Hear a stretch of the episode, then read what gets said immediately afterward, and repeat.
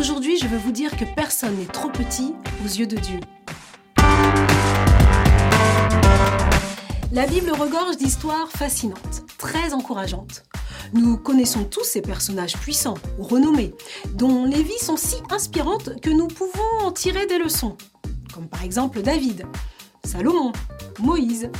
Et puis il y a aussi ces personnes dont un épisode de leur vie nous est relaté, mais dont le nom ne sera cité qu'une ou deux fois, comme par exemple Gébet. Enfin, il y a ces personnes au nom totalement inconnu, que l'on oublierait presque, mais dont le rôle fut d'une importance capitale dans la vie de certains grands hommes. Eh bien, j'aimerais vous parler de l'une d'elles, la petite servante de Naaman. Dans le livre de Deux Rois au chapitre 5, il est dit que Naaman est le chef de l'armée du roi de Syrie. Très apprécié par celui-ci, c'est quelqu'un d'important pour son maître. Mais Naaman, ce vaillant combattant, bah, il est preux. Un jour, des bandes de pillards syriens font prisonnière une petite fille israélite. Enlevée à sa famille, elle devient la servante de la femme de Naaman. Entendant parler de la maladie de son maître, la petite fille dit à sa femme qu'un prophète se trouvant à Samarie pourrait le guérir de sa lèpre.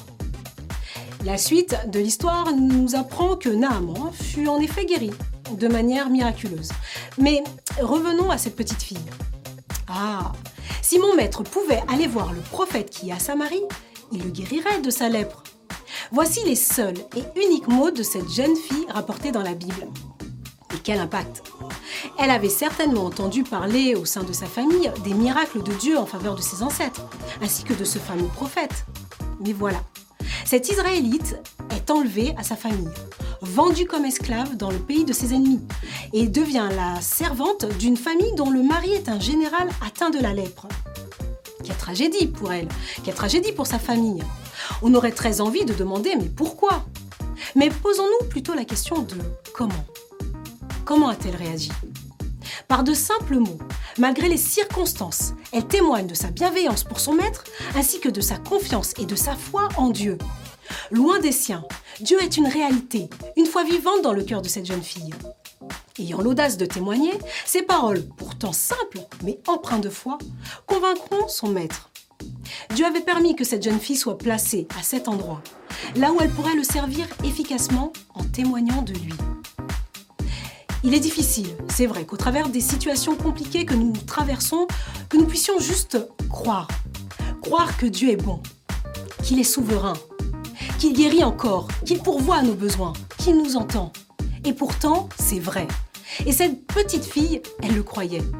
Les mots gravés dans son cœur devaient sûrement ressembler aux paroles d'Ésaïe au chapitre 41, verset 10, qui dit ⁇ Ne crains rien, car je suis avec toi. Ne promène pas des regards inquiets, car je suis ton Dieu. Je te fortifie, je viens à ton secours, je te tiens de ma droite triomphante. Qui que vous soyez, quel que soit votre statut ou ce par quoi vous passez, ne vous considérez pas comme trop insignifiant, trop petit, modeste ou ignoré, car Dieu peut se servir de vous, là où vous êtes, comme témoin, pour amener d'autres personnes à connaître la vérité, à le connaître. Alors, croyons avec la foi d'un enfant. Bonne journée. Vous voulez en savoir plus? Alors abonnez-vous.